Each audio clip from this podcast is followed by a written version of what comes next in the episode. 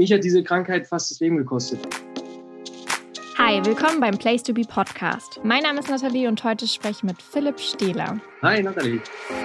Wir wünschen euch ein geiles Reden. Wie geht es dir? Mir geht's derzeit ganz gut, ja, doch, danke. Wir werden später merken, es ist eigentlich eine lange Frage bei dir, wie es dir geht. Da kannst du, glaube ich, noch viel zu sagen, aber wir fangen einmal kurz von vorne an. Okay. 2015 hast du bei der Bachelorette mitgemacht und du bist einfach mal auf den dritten Platz gekommen, was ja gar nicht schlecht ist. Wie du es gerade sagst, 2015 ist echt schon ein paar Jahre her. Also ich versuche gerade so ein paar Erinnerungen nochmal herzuholen. Doch, es war ganz cool. Das ist echt, es geht so, so, so unfassbar schnell. Wie viele Bachelorettes und Bachelor es jetzt schon wieder gab. Verfolgst du das eigentlich immer regelmäßig oder sagst du, nee, ich habe damals mitgemacht und will jetzt irgendwie nichts mehr damit zu tun haben? Ja, ich bin ganz ehrlich, ich habe da damals mitgemacht und danach habe ich irgendwie gar nichts mehr verfolgt. Also ich kriege auch regelmäßig Anfragen, ob ich irgendwie in diesen, sage ich mal, in diesen Bachelorette-Gossip da irgendwie so äh, irgendwelche News habe, aber ich bin völlig raus ich, ich weiß gar nichts mehr. Ich hatte natürlich nur die Augen für die eine damals und danach war alles, äh, war nichts mehr interessiert quasi. Aber du hast trotzdem irgendwie so ein bisschen für dich entdeckt, dass du vielleicht so ein bisschen Bock auf TV hast, oder? Weil jetzt spielst du ja auch bei K11 eine Hauptrolle. Ja, total. Also damals, es war, kann man wirklich so sagen, es war so ein bisschen der Türöffner. Ich hatte vorher schon vor Bachelorette so ganz, ich sag mal, ganz seriöse kleine Rollen immer gehabt, auch mal im öffentlich-rechtlichen und so. Also was natürlich so ein bisschen unterm Radar lief, was nicht jeder mitbekommen hat. Aber durch dieses Format ist es quasi, wie sagt man, Mainstreamer, trashiger geworden. Ich habe natürlich viel selektiert. Man kriegt viele Anfragen, wenn man in einem Format ist und vielleicht auch dritter Platz ist ja nicht jetzt so unerfolgreich, also vielleicht auch einen, einen guten Platz pflegt, dann kann man schon ein paar Formate bedienen so oder mitmachen. Und ich habe da aber selektiert und habe viel abgesagt und irgendwie habe ich mich echt für die Schauspielerei immer mehr begeistert und so bin ich jetzt quasi ja, zu einer Hauptrolle gekommen bei K11, genau. Ist ja auch gar nicht so weit hergeholt. Ich meine, du warst im ursprünglichen Mal Polizist. Richtig, sieben Jahre lang sogar. Und dann äh, habe ich mich irgendwann entschieden, einen anderen Weg zu gehen. Ich habe einfach gesehen und gemerkt für mich, dass ich gerne selber erfolgreich sein will und ich habe mich so ein bisschen eingeengt gefühlt bei der Polizei. Es ist ein total toller Beruf, super verantwortungsvoll, aber ich habe irgendwann gemerkt, bis ans Lebensende ist es wohl nicht meine Richtung und, und mein Werdegang. Und deswegen habe ich mich von der Polizei getrennt, 2015 genau. Vermisst du es trotzdem manchmal irgendwie? Ja, es gibt Situationen, da vermisse ich es so. Ich war ähm, die letzten drei Jahre in einer Einheit, wo ich, ähm, ich sage jetzt mal, mit meinen Jungs viel unterwegs war, wo man ähm, Einsätze hatte, die einen schon irgendwie zusammenschweißen und solche Einsätze, wo es darum geht, ja, jemanden blind zu vertrauen, sowas vermisse ich schon, weil das ist schon was Einzigartiges, ne? wenn man so eine Gruppe hat, wo man wirklich sagt, jeder steht für den anderen ein und äh, du kannst irgendwie quasi den Leuten blind vertrauen, sowas vermisse ich schon. Ja. Hast du noch Kontakt zu alten Kollegen? Zu ganz wenigen, ganz, ganz wenigen, weil natürlich ist es auch so, dass wenn jemand sich so entscheidet, da rauszugehen, ist es, gefällt es nicht jedem. Ne? Es gibt auch welche, sage ich mal, bisschen konservativere, was völlig in Ordnung ist, die dann sagen, ja, nee, boah, was die Jungen jetzt für Flausen im Kopf haben und so, die, die fanden das natürlich gar nicht cool, aber ich habe auch ganz viele andere Unterstützer, die jetzt irgendwie sagen, hey super, die jetzt zum Beispiel auch mir gestern geschrieben haben, dass sie das Buch schon vorbestellt haben, was ich rausgebracht habe. Und das finde ich natürlich toll zu sehen, die dann auch was übrig haben für meinen Werdegang außerhalb der Polizei. Du hast es schon vorweggenommen. Du hast nämlich jetzt ein Buch rausgebracht. Herzlichen Glückwunsch. Und man könnte denken, wenn man sich dein Instagram-Profil anguckt, du machst sehr viel mit Fitness und Gesundheit, gesunde Ernährung, dann hätte man eigentlich gedacht, Mensch, das ist ein Fitnessbuch. Der erklärt uns ein bisschen was über den Lifestyle. Aber ist es tatsächlich gar nicht. Es geht nicht um Sport. Das Buch heißt Mein Darm ist kein Arsch und es geht um chronisch entzündliche Darmerkrankungen für jeden was, der den das Thema selber betrifft oder auch der im Leben durch eine sehr schwere Zeit gehen muss. Mich hat diese Krankheit fast das Leben gekostet. Also ich bin an einer chronisch entzündlichen Darmerkrankung, Colitis ulcerosa heißt die. Viele kennen Morbus Crohn. Die befällt den Dickdarm und man kann bis heute nicht sagen, warum sich die Darmschleimhaut entzündet, aber sie entzündet sich und ähm, ja, ich sag mal so, wenn man das nicht behandeln lässt, ist das so der Anfang und das Schlimmste, was sich daraus entwickeln könnte, ist wirklich Darmkrebs. Und äh, ja, ich habe kurz vorher mich dazu entschlossen, quasi, bevor es dazu kam oder beziehungsweise bevor es noch schlimmer wurde, die OP zu machen und bin über ein Jahr lang mit einem künstlichen Darmausgang rumgerannt, was keiner mitgekriegt hat, was ich gekonnt verheimlicht hatte, weil ich mir es da zum damaligen Zeitpunkt nicht getraut hatte. Und wie es so ist im Rahmen der Erkrankung und ähm, in den letzten anderthalb Jahren, wo ich das Buch geschrieben habe, reift man natürlich nochmal. Man lässt alles Revue passieren, man arbeitet alles auf und ich habe mich entschlossen, ich möchte da nichts verheimlichen. Ich möchte halt transparent sein und möchte anderen Mut machen, die auch vielleicht diese Diagnose haben, vielleicht sogar im jüngeren Alter so einen Darmausgang, also dieser Beutel, nicht jeder weiß, was es ist, den Beutel am Bauch haben, möchte ich einfach Mut machen, weil es war eine verdammt schwere Zeit, nicht nur körperlich, sondern auch seelisch und ich glaube, wenn dieses Thema einfach ein bisschen mehr Gehör kriegt, ein bisschen mehr Sensibilisierung, dass die Leute, die darunter oder die davon betroffen sind, vielleicht auch leichter damit umgehen können, weil das war irgendwie so meine, meine Erfahrung, die ich gemacht habe. Und deshalb habe ich das Buch geschrieben, genau. Kannst du noch einmal kurz erklären, was bedeutet es, an dieser Krankheit erkrankt zu sein? Wie merkt man das im Alltag? Wie hast du gemerkt, dass du diese Krankheit hast? Ich habe 2010, 2011, da war ich gerade in der Ausbildung bei der Polizei und in der Blüte meiner Lebenszeit, ich war wirklich voll am Pumpen, locker noch 15 Kilo mehr als jetzt irgendwie auf den Rippen und habe ab und zu Verdauungsprobleme gehabt. Das hat sich einfach äh, Bauchzwicken, Durchfall und so weiter gehabt und ich dachte, boah, naja, gut, zu viel Eiweiß genommen. dachte ich, so war die logische Konsequenz. Äh, vielleicht bin ich auch sogar intolerant, ne, diese berühmte Laktoseintoleranz und habe gedacht, reduzierst du ein bisschen, ging nicht weg. Habe verschiedene Ärzte, die mich alle so, ah, guck dich mal an, super gesund, Polizist, so irgendwie kräftig, was sollst du haben?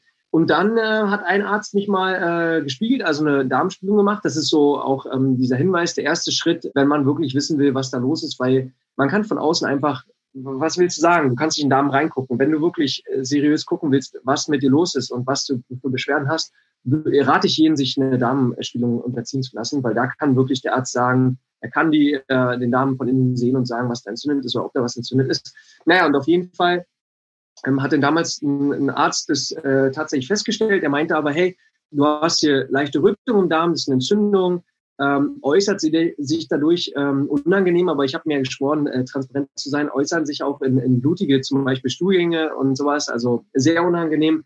Und das war quasi der Anfang und quasi noch der, der Anfang, der noch sehr milde war, weil das Gute und auch Schlechte bei der Krankheit ist, sie kommt in Schüben, sie ist nicht durchgängig, du hast mal eine Woche Probleme, hast dann aber vielleicht zwei Wochen lang total Ruhe und das ist das Heimtückische, weil du es dann nicht ernst nimmst, weil du dann sagst, hey, easy, wenn das wieder vorbei ist, geht's mir drei Wochen oder zwei Wochen oder vielleicht auch vier Wochen wieder gut und danach, wenn ich mal eine schlechte Woche habe, ja, dann ist es halt so.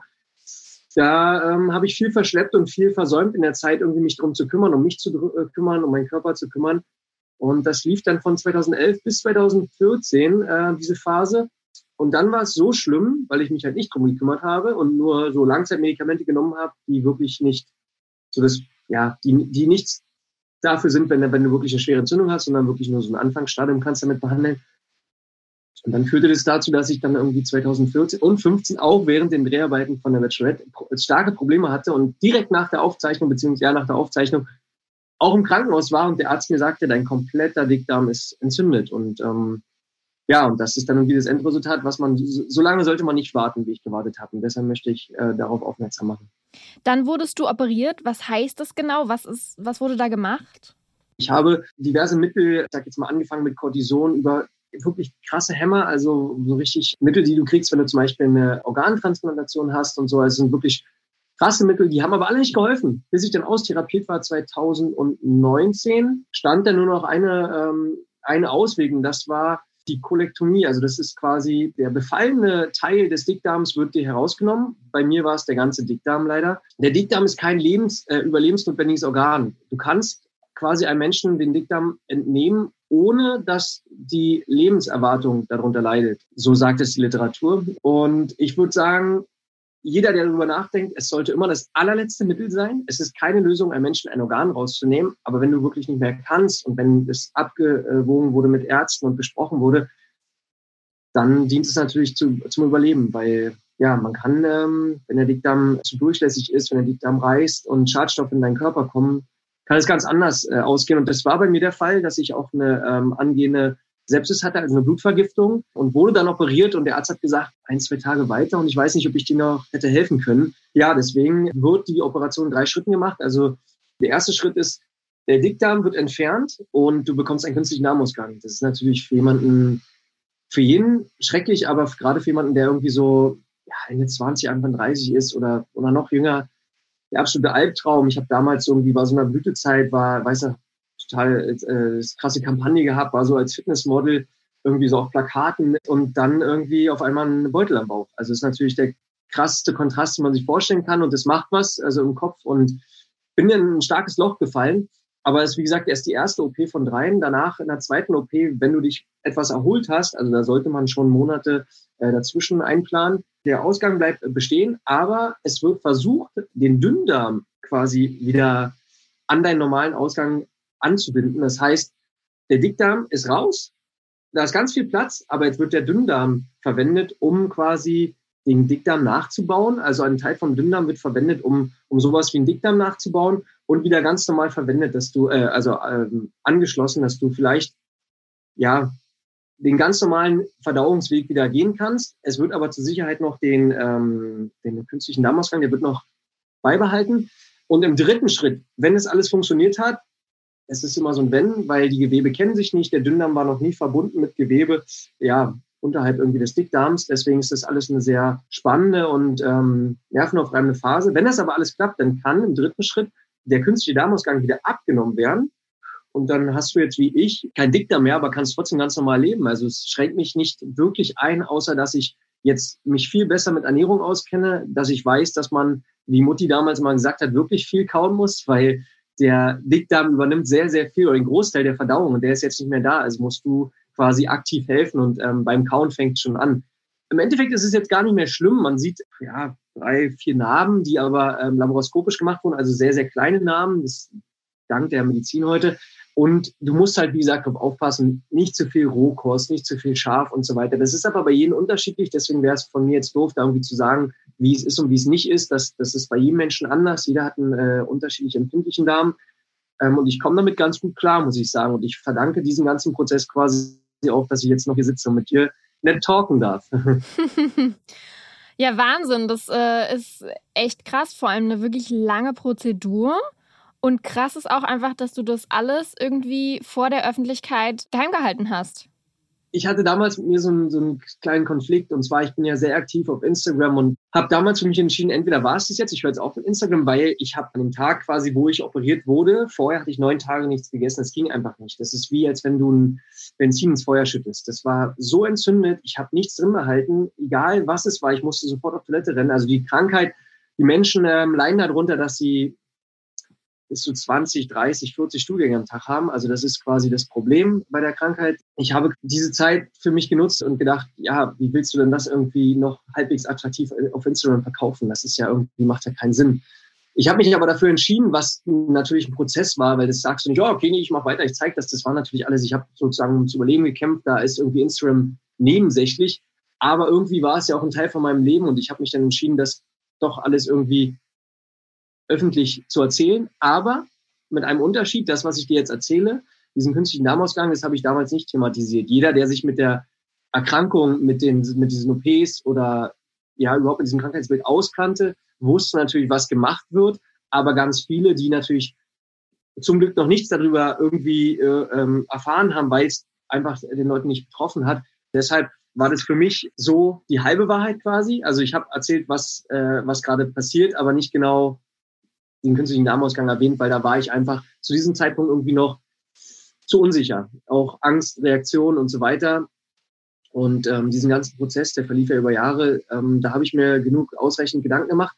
Und ich muss auch ehrlich sagen, Auslöser war auch die krasse Resonanz hier auf Instagram. Es haben sich so viele Leute mir gegenüber äh, anvertraut, auch Leute wirklich aus dem aus der deutschen Musikerszene, ähm, Schauspieler und so weiter, die anonym bleiben wollen, aber die sich mir anvertraut haben, gesagt haben, Philipp, ich leide auch darunter, super, dass du darüber sprichst. Ich möchte es aus Imagegründen nicht. Und da war so für mich krass, ey, aus Imagegründen. Also da habe ich, ja, es war nicht eine Nachricht, waren viele Nachrichten und dann auch noch die hunderte Nachrichten von, ja, Leuten, die nicht in der Öffentlichkeit stehen, die auch darunter leiden, die wirklich suizidale Absichten geäußert haben, wo ich dachte, fuck, ey, was ist das eigentlich?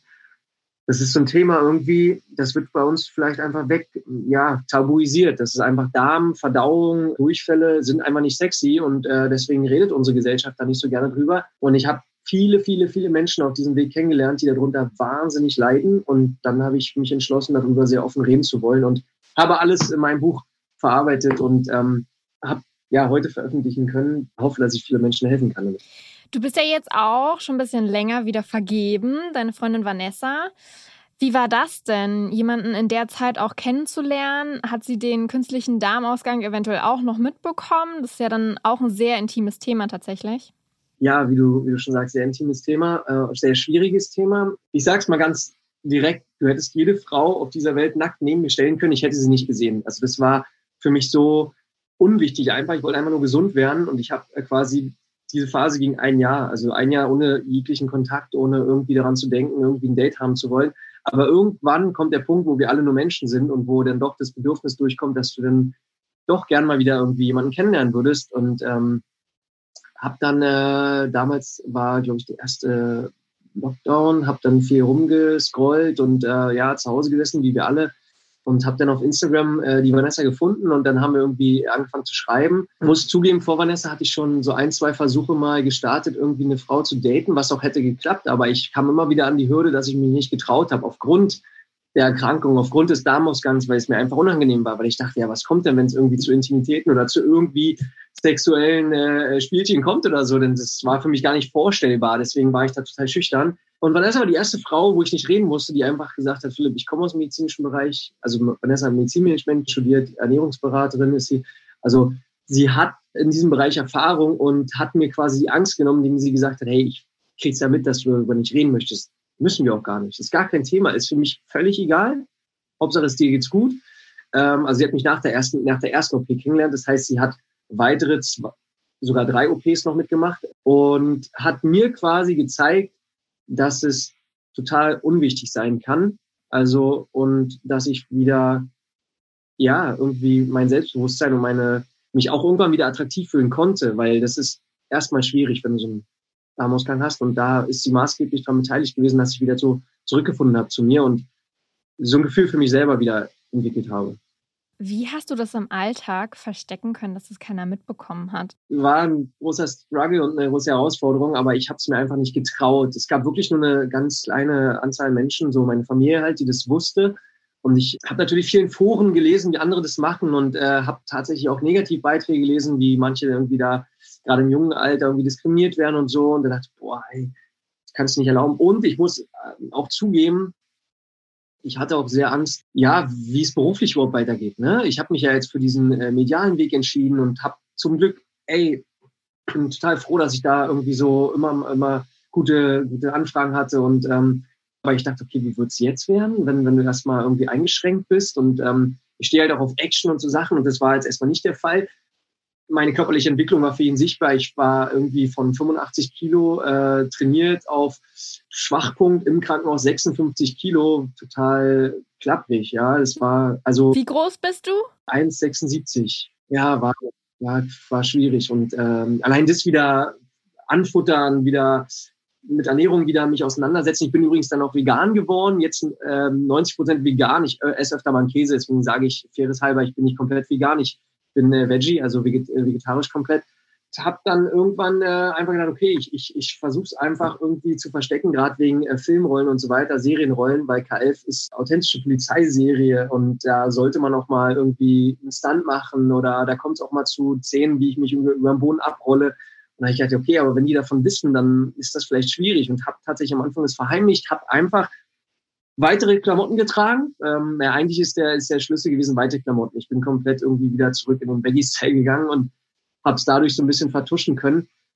Bis echt äh, der Punkt kam, wo ich auch mehr gereift bin und gesagt habe, ey, warum so? Warum das Versteckspiel? Und da ähm, habe ich mich selber quasi erwischt, wie ich mich da irgendwie ja in der Gesellschaft verstecke und das wollte ich halt nicht mehr. Und dann irgendwann habe ich es immer mehr Leuten gesagt in meinem Umfeld und auch am Film, äh, Regie, äh, Produktion und so weiter. Und alle waren so wie du, what, wie hast du das gemacht? So, nicht mal die Kostümleute haben es gecheckt, den sie dich angezogen haben.